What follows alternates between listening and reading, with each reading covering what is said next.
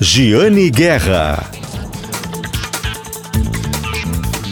Olá, bom dia. Está começando o programa Acerto de Contas, o programa de economia da Rádio Gaúcha. Na pauta de hoje, por que a gasolina cairá e o diesel subirá? E para quanto vai na bomba para o consumidor? Cinco situações que levam o preço da carne à maior queda desde o Plano Real. Com 48 hotéis, empresa fala do turismo após a pandemia e investe na pousada onde tudo começou. Em nova parceria com o gigante dos Estados Unidos, fábrica do Rio Grande do Sul produz biscoito óleo com cobertura. Empresa de Santa Catarina, que comprou a marca gaúcha Fritz e Frida, ampliará a fábrica e o centro logístico. E adiada em 10 anos pelo incêndio, marcada a volta de restaurante do mercado público. Novo, novo hospital veterinário terá emergência 24 horas no bairro Bela Vista e ainda pechinchas na liquidação da Casa Cor, evento de arquitetura bem tradicional aqui de Porto Alegre. Tudo isso e muito mais hoje aqui no programa Acerto de Contas, o programa de economia da Rádio Gaúcha, que tem o patrocínio sempre de Shopping Total. Neste ano, o Shopping Total completa 20 anos. Shopping Total presente a todo momento e também patrocínio do Cindy Lojas Porto Alegre, Sindicato dos Lojistas de Porto Alegre. Vendedor aprenda a encantar seus clientes na palestra A Mágica de Vender. Aliás, essa palestra vai ser nesta segunda-feira, dia 23 Palestra do Cindy Lojas Porto Alegre. Já vou pegar aqui o dado direitinho, as informações.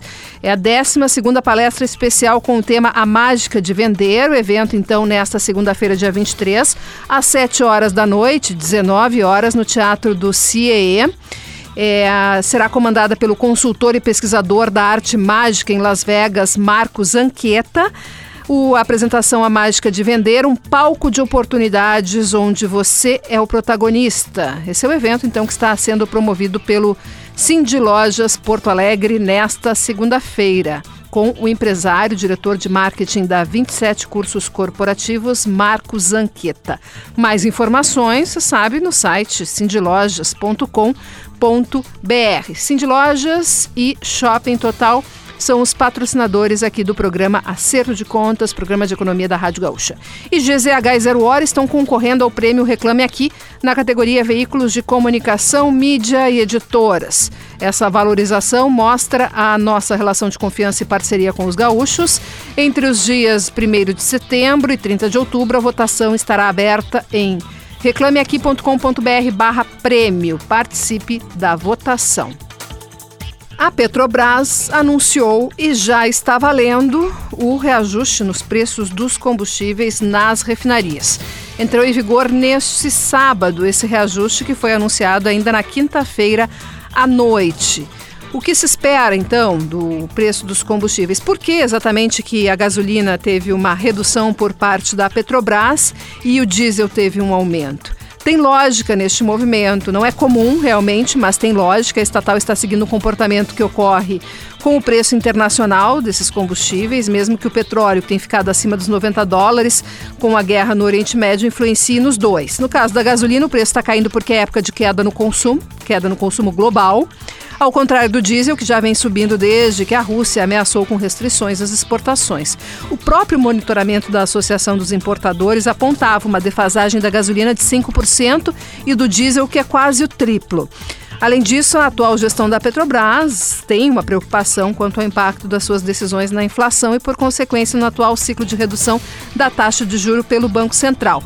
Segundo o cálculo que eu fiz a partir da informação da Petrobras de impacto na bomba, no quanto corresponde a ela na bomba e com a Agência Nacional do Petróleo, aqui no Rio Grande do Sul, o preço da gasolina cairia para R$ 5,56 em média e o do diesel aumentaria para R$ 6,26, ainda mais acima da gasolina. E ainda falando em preços, preço das carnes. Enquanto a inflação dos últimos 12 meses é de 5,6%, as carnes caíram em média 7,34% para o consumidor na região metropolitana. Essa pesquisa é do IBGE para a inflação. Principalmente cortes bovinos, como paleta e acém, com quedas de 16% e 12%. No país, a deflação da carne supera dois dígitos, deve ficar assim em 2023 isso seria a maior queda desde o Plano Real em 1994. Entre os motivos, tem queda no consumo global, com inflação uh, nos países desenvolvidos, queda nos custos do insumo, principalmente uh, fertilizantes, uh, ração e também energia, combustíveis, retração enorme no consumo dos gaúchos, uma queda de 10 quilos no consumo médio por ano desde 2018, segundo o professor Júlio Barcelos, que é especialista da URGS em produção em cadeia de produção bovina. Tem ainda um, uma queda muito forte no faturamento das exportações para a China. Estes estão entre os motivos que provocam essa queda no preço da carne, mas nesse ano deve mudar. Nesse ano deve mudar porque tem já um aumento no consumo aqui no Rio Grande do Sul e também uma queda na produção nos Estados Unidos, que é um produtor que acaba abastecendo mercados importantes como Coreia do Sul e Japão. Isso pode provocar um aumento na cotação global da carne, tendo influência aqui também. Agora nós vamos falar sobre hotelaria. Com 48 hotéis, uma empresa uh, fala do turismo após a pandemia, investe na pousada onde tudo começou. Esse é o tema da nossa entrevista de hoje. Vamos conferir então a conversa que eu tive nesta semana com um empresário bem conhecido no setor hoteleiro aqui do estado. Bom, hoje o programa Acerto de Contas vai conversar com o empresário Alexandre Gelen, que é CEO e fundador da Intercity Hotéis. Tudo bem, presidente? Obrigado, Jane. Prazer. O bom estar aqui contigo. É um prazer poder falar com todos vocês. Bom, vou aproveitar certamente a nossa oportunidade da conversa de hoje para falar, pedir umas análises setoriais, pedir novidades da empresa, mas o nosso gatilho, o nosso gancho da conversa de hoje é o investimento que está sendo feito, que foi feito né, nos últimos anos, no Hotel Bavária, Bavária Hotel, em, em Gramado, na Serra Gaúcha, e ele tem, o que eu acho eu gosto dessas entrevistas porque ele tem todo um apelo afetivo para ti também, né? Eu, eu acompanho um pouco essa história e eu queria que o presidente contasse um pouquinho para os nossos ouvintes a relevância né, desse empreendimento, a história de vocês e a sua história com o hotel. Sim, legal, Jane, obrigado. Normalmente eu participo muito mais falando de todo o processo de construção da marca, da gestão Intercity, né? Então, Hoje talvez o foco é um pouquinho mais Gramado, onde nasceu onde nasceu a veia hoteleira. A minha avó começou o empreendimento há mais de 40 anos atrás. Eu, com 12, 12 anos de idade, minhas férias escolares eram lá com ela na pousadinha, trabalhando de garçom, trabalhando de cozinheiro, de camareiro, enfim, nas férias escolares. Depois eu tive uma época ali que eu me afastei um pouco para fazer química e tal, e, e, e retornei é, no voleibol também e tal. Daí retornei lá com meus 20 anos para fazer hotelaria e ingressar num, num ambiente de negócio familiar. Né? E isso levou uns, uns 8 a 10 anos até que eu, que eu fui convidado por, um, por, um, por uma empresa, por uma holding familiar para começar o processo de construção de uma empresa chamada Intercity, né? Então a gente caminhou lado a lado nesse processo de revitalização, de construção de um hotel familiar na Serra Gaúcha, alinhado com a construção de uma hotelaria urbana mais profissional, não que o Bavária não seja, a Intercity. Então, acho que tem um, um componente aí muito próximo de, de, um, de um e outro negócio, né, Giane? E a avó era a avó Frida. Avó Frida, exatamente, é, foi a, a inspiradora de muitas pessoas, inclusive a mim. Então, foi, um, foi uma caminhada muito legal. E recentemente a gente vem fazendo um processo de profissionalização da unidade de Gramado. É, Gramado está passando por uma fase de transformação muito grande, vocês estão acompanhando. Eu estou lá na cidade há mais de 30 anos, então eu, eu, percebo, já vivi todos os ciclos que podem ocorrer numa cidade, né? Da bonança, a, a queda, da, do resgate, mas Gramado tem uma tem uma, um componente muito importante que são as pessoas, a, sociedade local que vive do turismo. Isso faz com que todos precisem, necessitem ser é, profissionais do turismo de lazer. Então, acho que esse é o grande diferencial daquele destino uh, que faz a cidade ficar pujante. E Bavária não poderia ser diferente. Então, ele vem, ele vem se revitalizando ao longo dos últimos anos, deixou de ser uma pousada para ser um hotel é, voltado muito numa época da vida para eventos, congressos e convenções, e no final e nos últimos anos muito para lazer. e agora, recentemente, então, nós fizemos uma reforma importante, é, colocando ele para e passo com os melhores hotéis da região da Serra, em termos de infraestrutura, serviços, né, fazendo investimento na área de lazer e também dos apartamentos. Né? Então, existe aí um, um, componente importante que, que deixa ele para e passo com as, com as melhores, com as melhores uh, ofertas de gramado. De quanto foi esse investimento, presidente, no Bavária e o que foi feito lá? O que, que o, o hóspede vê de diferente agora? Legal, Jane. A gente iniciou uma caminhada, tem mais de 10 anos, revitalizando é, toda a área do entorno, jardim, com uma piscina moderna, interna externa, mergulha, inspirada pelos melhores hotéis da, da Europa, né? Então mergulha, vai para fora, tem aquele clima frio com água quente é uma área de lareira muito legal. Esse foi o primeiro grande investimento. Passamos por toda a recepção.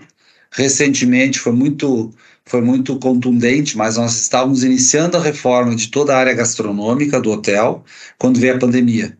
E a gente ali não se intimidou, nós fomos atrás, passamos por um, por um momento de muita turbulência, de questionamentos, como seria o pós-pandemia, qual é o novo normal, no momento que nós estávamos com o hotel demolido na área de gastronomia. Então, não se parou naquele momento, se acreditou na, no retorno e nós concluímos uma área de, de, de, gastronomia importante, todo o restaurante foi revitalizado, né? E, e agora, recentemente, nós concluímos uma etapa também, não menos importante, de 28 apartamentos, e, e, consumindo nesse, nesse todo esse contexto aí mais de 5 milhões de reais. Então, é, o cliente hoje, ao chegar no Bavária, ele consegue perceber que ele tá é um outro empreendimento, é uma outra casa e que a gente agora vem também trabalhando a parte de serviços, que é tão importante quanto é um tripé, né? Localização, infraestrutura e serviços faz de, um, de uma hotelaria ser diferente ou não. Né? Então, Quais serviços? Gente... Serviços de hotelaria ou alguma coisa diferente?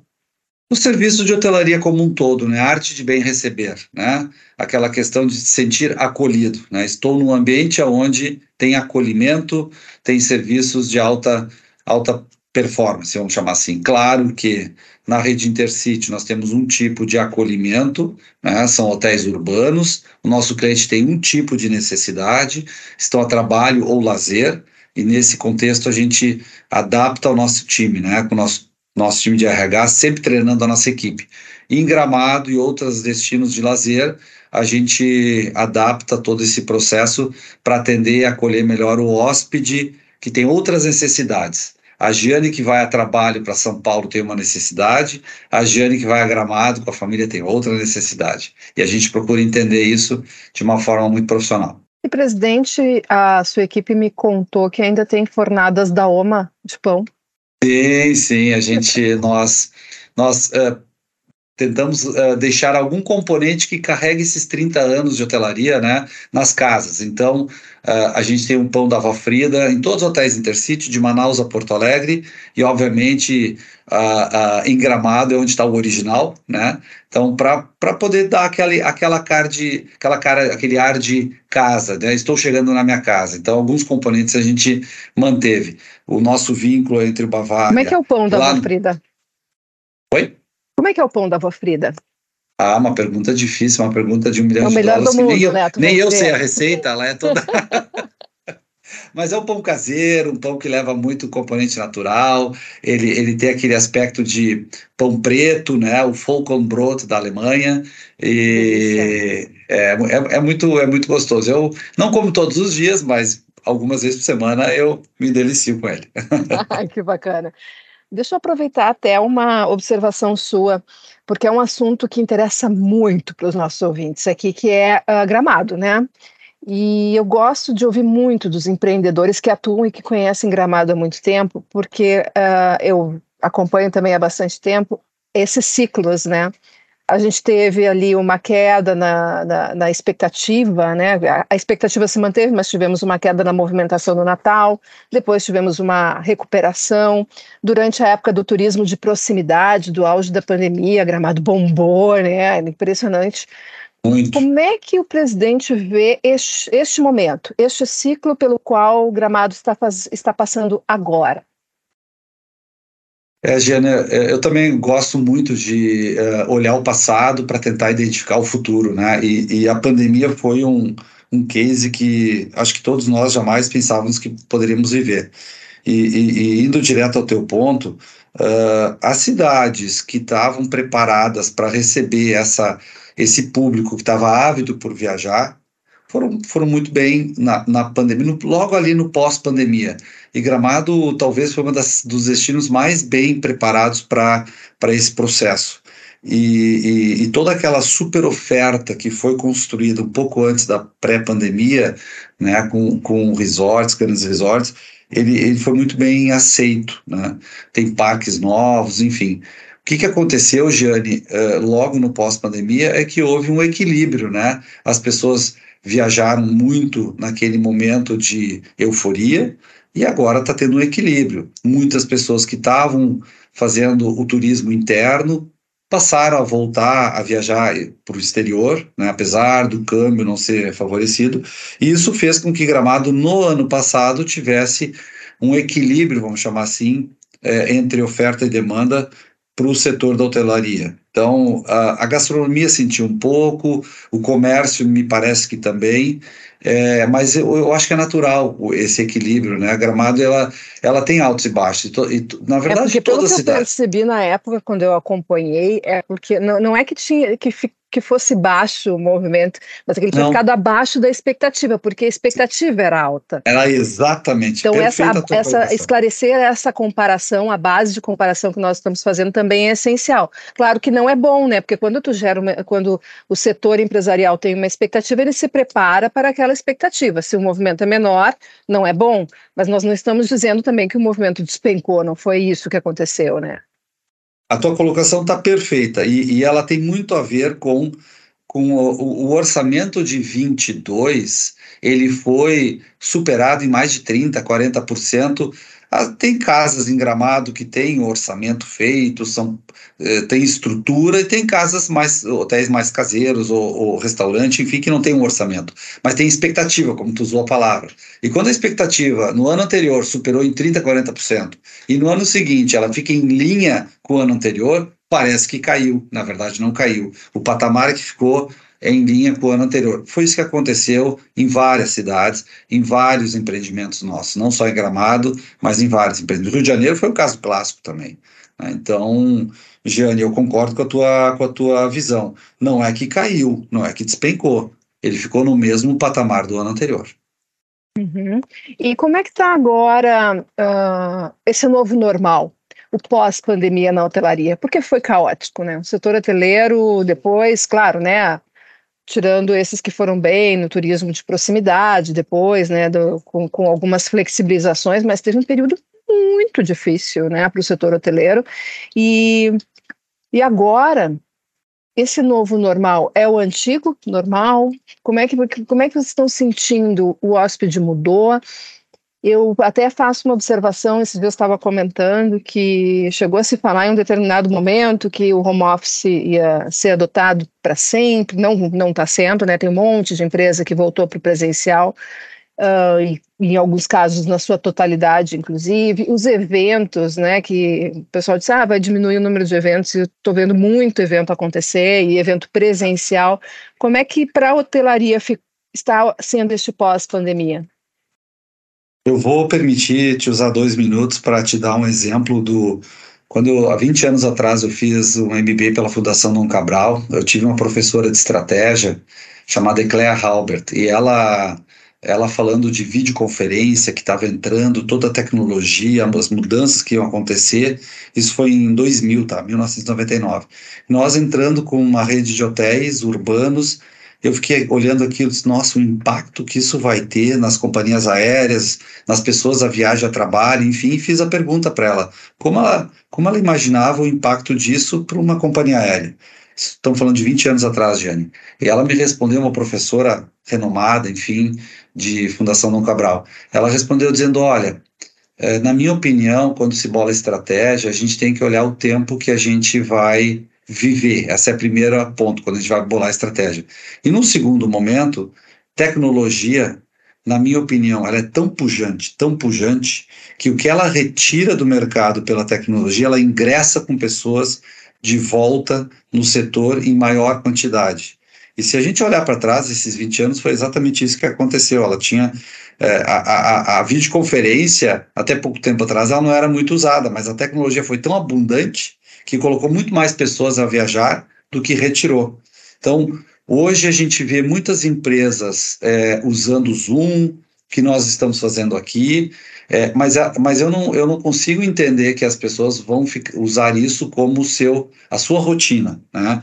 Então, uh, eu entendo que o mercado voltou em grandes eventos, convenções e congressos, indiscutível, né? indiscutível. Talvez a reunião que antigamente a gente pegava um telefone, hoje a gente faz a videoconferência, mas o novo normal, na minha opinião, é o antigo normal, é as pessoas se relacionar, é ir para convenção, para congresso, para evento, para shows. A indústria do entretenimento está muito forte. Então, a tecnologia ela veio para agregar e enriquecer e trazer mais uma base maior de pessoas. Até, até 20 e poucos anos atrás, tinham 10 milhões de CPFs que botavam o pé no avião. Né? Hoje nós temos 35, 40 milhões de CPFs que estão botando o pé no avião, dos 200 milhões de habitantes, né, que, que 220 que tem o Brasil. Então a gente ainda tem um caminho grande pela frente para as pessoas também ter uma base maior para viajar e consumir. Sim. Quantos hotéis hoje Intercity tem? Estamos com 48 operações de Manaus a Porto Alegre. Em quantos então, estados?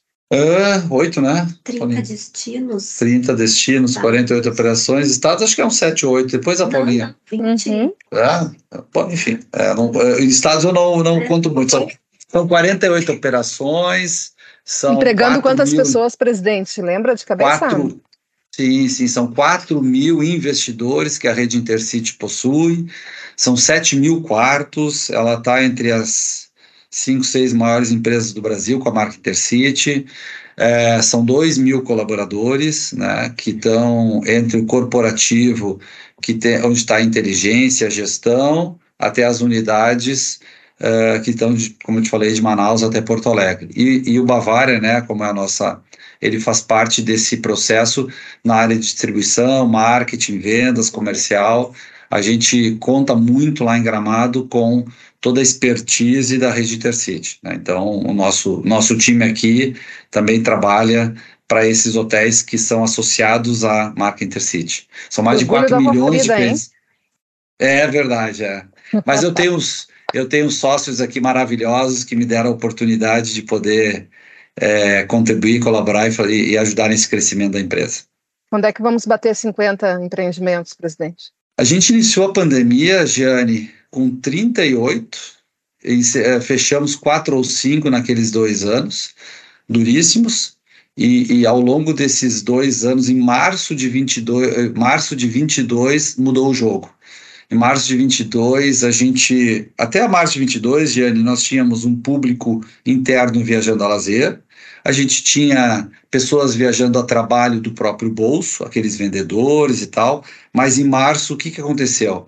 Voltou às grandes empresas, Petrobras, as, as grandes Microsoft, as grandes empresas botaram seus executivos a, a viajar, voltaram as grandes convenções, congressos, eventos e a indústria de shows, e nós tivemos um, um, uma, uma eu achei que nós nunca viver, eu não viveria isso, mas uma isenção tributária para fazer o setor voltar e voltar forte, que é uma isenção tributária que está uh, vigorando. Então, esses três componentes em março de 22 fizeram o nosso setor voltar e voltar forte. Então, a gente ficou o ano de 22 inteiro crescendo mês sobre mês, e aí, o, o como falou, né, de gramado, a gente fez um orçamento para 23 já baseado num 22 melhor, e como 22 crescia 30, 40% sobre o ano anterior, 23 parece que não cresce tanto, mas ele está num patamar maior. Mas a gente está num ambiente, vamos dizer assim, num ciclo adequado. Os nossos investidores estão felizes com os números do, do, do momento que a gente está vivendo. Agora, quando vai bater 50 hotéis, a gente, a gente, em março de 22, nós tínhamos 35, esse ano nós somos 48, inauguramos muitos hotéis que estavam aí por serem inaugurados. o novo ciclo vai levar um pouco mais de tempo, uh, porque esse processo de pandemia é, prolongou muito novos hotéis. Né? Então, hoje em dia, a indústria da multipropriedade é que ela está mais pujante, né? e aí na área de lazer, Uh, os hotéis urbanos eles estão eles estão com os projetos um pouco mais estão no forno ainda vão levar mais tempo. Então quando a gente vai chegar em 50 hotéis possivelmente na meados de 24 a gente deve ter mais duas ou três aberturas. Ah, então quando chegar a gente noticia também. Sem dúvida sem dúvida. Ah bom muito obrigada pela entrevista. Até uma tá próxima tá presidente e fundador da Intercity Hotéis Alexandre Gehlen obrigado viu Jane obrigado pelo teu tempo. Prazer Agora nós vamos para o intervalo, mas bem rapidinho antes do intervalo, que está uma pichincha de fim de feira, mas com luxo, a Casa Cor do Rio Grande do Sul, que termina hoje, domingo, está vendendo 2 mil móveis e itens de decoração. Os descontos superam 80%. Segundo a diretora Karina Capa Verde, ela cita como exemplos uma cozinha planejada completa que custaria 78 mil reais, que está saindo por menos de 29 mil reais. Mas tem cortina, tem balanço, tem tapete, tem cadeira, tem sofá, tem móveis, então para quem quiser conferir lá hoje, também tem algumas informações em gzh.com.br barra Guerra. Nós vamos para o intervalo, nós voltamos daqui a pouquinho com mais notícias, mais entrevistas de economia aqui na Rádio Gaúcha. O que tem uh, aqui no programa Acerto de Contas, o patrocínio de Shopping Total e Cindy Lojas Porto Alegre. Até mais.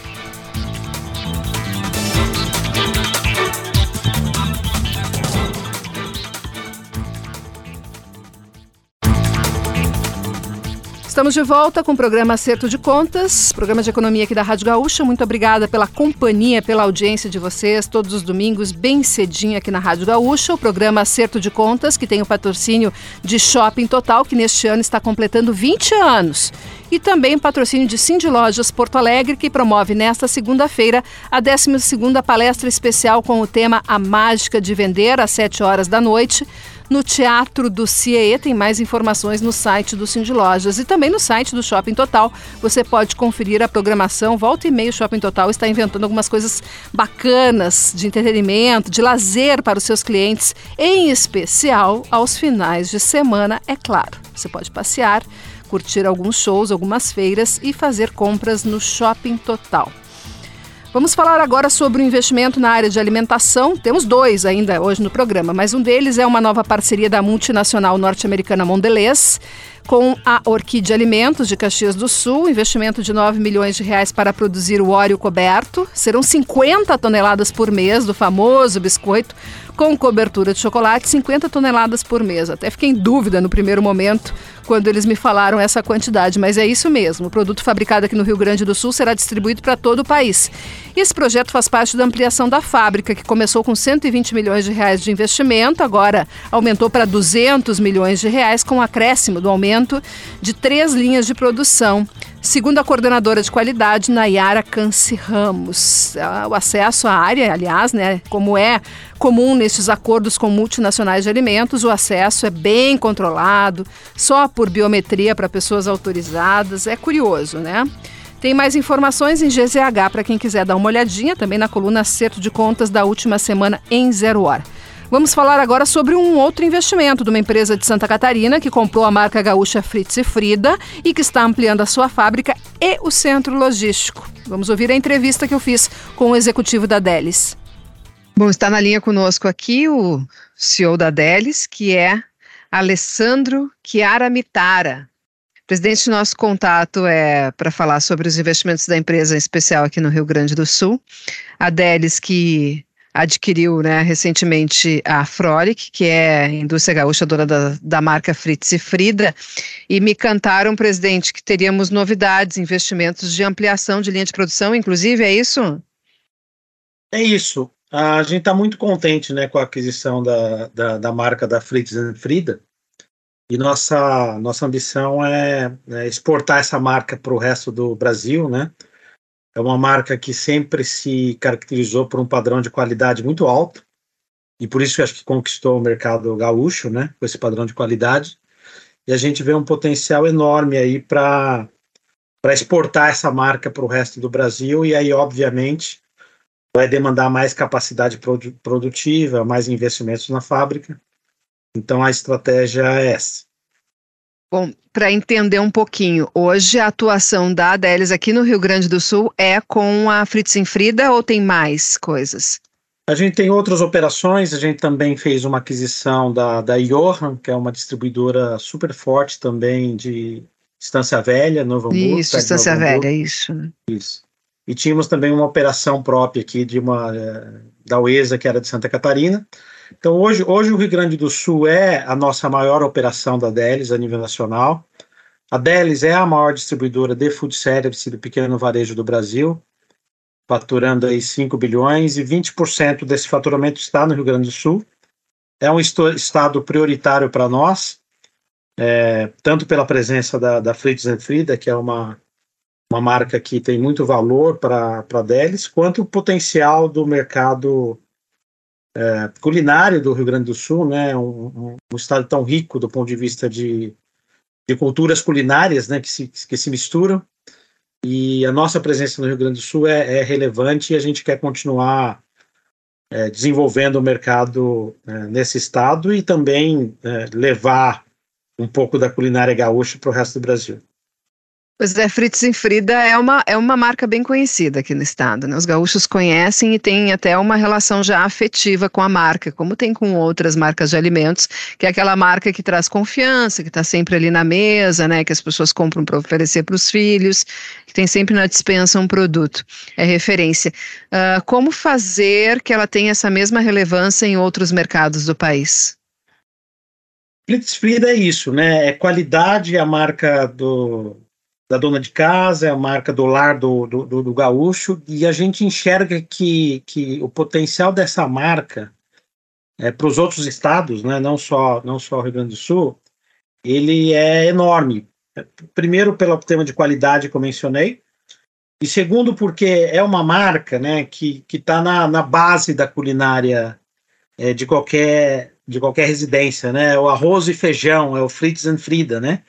Então a gente está fazendo essa expansão, é, investindo em, em, vendas, né? Então a gente é, já, já, já estamos vendendo Fritz Frida em Santa Catarina, então catarinense já encontra Fritz Frida no Paraná, é, em São Paulo e em Minas Gerais. É, a gente está investindo também em marketing, né? Então, em primeira mão aí vamos estar patrocinando o Oktoberfest em Blumenau com Fritz Frida, com a pipoca Fritz Frida vai ser a pipoca do, do, do evento.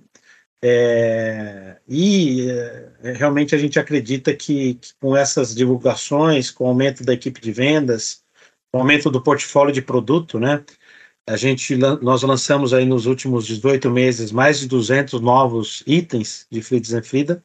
São então, quantos essa... no total hoje, presidente? São 650, Sim. eram 650, nós lançamos mais 200, são então agora 850 itens, 850. É, fica e tudo produzido aqui no Rio Grande do Sul? Tudo, a maior parte produzido no Rio Grande do Sul, 70%, é, mas todos saem hoje da, da operação do Rio Grande do Sul. Então, a gente tem, por exemplo, lentilha, que é um produto maravilhoso, né? Produto importado que é manufaturado no Rio Grande do Sul é, a própria pipoca, o arroz, o feijão, os temperos, tudo saindo hoje de Ivoti. Então, Ivoti está exportando aí para o Brasil, pro Brasil, nossos produtos fritos em Frida. De Ivoti é, para o mundo. De Ivoti para o mundo. E é para o mundo mesmo, tá? Nós vamos também, brevemente, daqui a um ano, começar a operação no Uruguai e também no Chile, e a gente acha que é uma marca que tem um apelo é um apelo ah, para a América do Sul, né? Uma marca. Com a marca Fritz e Frida. Com a marca Fritz e Frida.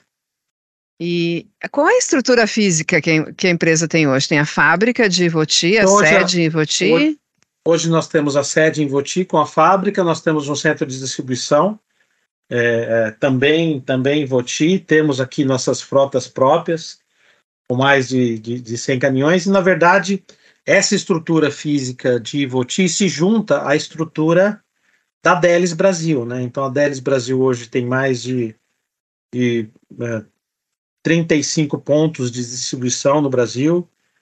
Nós temos mais de, de 800 caminhões de frota, 1.800 vendedores. Então a gente pluga, a gente coloca a estrutura da Fritz junto da estrutura da Delis, o que a gente acredita que e vai ajudar a potencializar o, o poder da marca.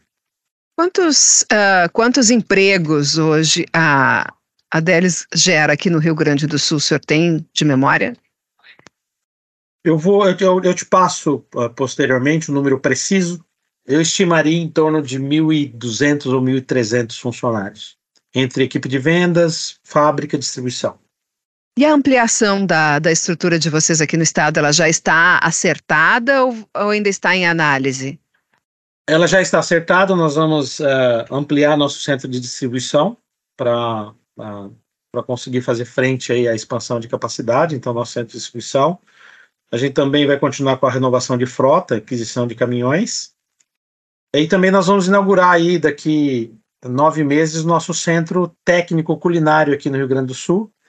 Então vai ser um centro que nós vamos colocar em Estância Velha, onde nós vamos ter uma, uma cozinha, que vai ter a parte de culinária, panificação, é, sorveteria, é, confeitaria, onde a gente vai poder trazer nossos clientes e nossa equipe de vendas para treinar e para compartilhar técnicas de produção para ajudar o desenvolvimento do, da indústria de foods, de food service do, do, do, do Rio Grande do Sul. Então, um dos nossos cozinhas polo vai ser aqui em Estância Velha. E vai ter aumento também de linha de produção para fabricar esses produtos a mais e ter um Nós aumento de produção para exportar? Nós acabamos de investir em duas linhas novas de produção. A gente vai estar tá também investindo para duplicar nossa capacidade de processamento de feijão e arroz. Tudo isso dentro de um horizonte de 12 meses. É, então, sim. Qual é o investimento que a empresa está fazendo nessas ampliações de linha de produção, de centros de distribuição? Em torno de 5 a 7 milhões de reais. E também está tendo um aumento no posto, nos postos de trabalho? Vocês estão abrindo empregos, presidente? Sim, nós estamos ampliando nossa força de vendas, né? É, a gente acha, acredita que tem muito espaço ainda no Rio Grande do Sul é, para o desenvolvimento das operações da Delis, né? É, então, estamos contratando equipe de vendas em novas áreas, como, por exemplo, Pelotas, Santa Maria. Então, a gente quer continuar expandindo no Rio Grande do Sul. E dentro da conjuntura econômica do que está acontecendo, presidente, e que tem um impacto no, no, segmento de varejo de alimentos, né? Nós temos aí mudanças nas características das redes né, de varejo de alimentos, tem um, um crescimento nos atacarejos, no autosserviço, supermercado está ah, muitas redes de supermercado aqui no Rio Grande do Sul, uh, algumas delas, Santa Catarina, também estão de rediscutindo qual é o papel do supermercado dentro do varejo de alimentos, a sua relação com o consumidor. Nós temos um cenário econômico também, né, bem diferente no nosso nós viemos aí de dois anos de inflação alta, com aumento de preço dos alimentos, de aumento de preço de commodities, alta de endividamento do consumidor, inadimplência. E agora, neste ano, nós temos aí uma redução da inflação, uma melhora nesse cenário, né? Uma redução da inflação já acaba dando mais poder de compra para as pessoas adquirirem outras coisas e começarem a regularizar suas dívidas. Agora começa um processo de redução da taxa de juros, que eu espero que continue, apesar do anúncio de hoje da Petrobras de aumento dos preços dos combustíveis, né? Então, dentro desse cenário econômico, o que que isso influenciou, assim, na, na produção, no planejamento da Delis e, claro, né, com impacto também na Fritz e Frida? Bom, a grande missão da Delis é fazer a distribuição para o pequeno empreendedor, né, para o food service independente, que a gente chama. Então, o dono do restaurante, o dono do açougue, o dono da padaria, essa é a missão da Delis. Então, é, dar acesso a produtos né, de, de qualidade da indústria para o pequeno empreendedor. E esse pequeno empreendedor, ele sofreu muito durante a pandemia, né? A pandemia afetou muito o, o segmento do food service com as restrições de, de movimentação. Então, esse, esse mercado, ele veio sofrido, junto com a pandemia, como você bem mencionou, nós tivemos o um aumento, um aumento uh, forte dos preços das commodities e dos insumos para os nossos restaurantes, então foi uma tempestade perfeita para este empreendedor. Porém, contudo, o, o, empreendedor brasileiro do food service ele é resiliente, né? Ele se reinventa, ele resiste e ele e ele supera as dificuldades. E o que a gente está vendo hoje é o food service se restabelecendo, é o food service é, é, fazendo uma gestão melhor do seu negócio, é o food service com essa deflação, é, tendo mais condições de, de, de, competir no mercado. Então, a nossa visão, a visão da Delis para o futuro do food service do, do, do, do, pequeno empreendedor é a mais positiva possível. Porque acho que os elementos macroeconômicos vão na, na direção correta e a gente acredita muito nessa capacidade de, de reinvenção e de resiliência. É, então, a gente tem um cenário otimista, a gente vai continuar investindo é, neste mercado é, pelos próximos anos. É, a gente acredita que tem espaço ainda para o desenvolvimento do transformador, ele tendo acesso a mais tecnologia de produção, ele tendo acesso a mais informação, ele trazendo um menu que seja mais aderente ao que o cliente está tá esperando. Então é uma visão, uma visão do nosso lado super positiva, né? Depois, de, depois da pandemia e dessa, dessa inflação mais alta nos alimentos, a gente acredita que estamos entrando num ciclo favorável para o pequeno empreendedor, para o food service independente, e a gente quer ajudar nesse processo, né, fazendo aí a ponte entre a indústria, que são nossos, são nossos parceiros, né, e esse, esse pequeno empreendedor. O propósito da, da, da Delis é ser esse canal de acesso é, para o food service e para o pequeno varejista, né, que também é um, um, foco da tese. Então, aquela rede de 1 a 4 checkouts que nem sempre tem acesso a crédito, nem, se, nem sempre tem acesso à, grande indústria. Então, a gente se propõe a fazer esse papel e estamos bastante otimistas aí com o futuro, Gênio.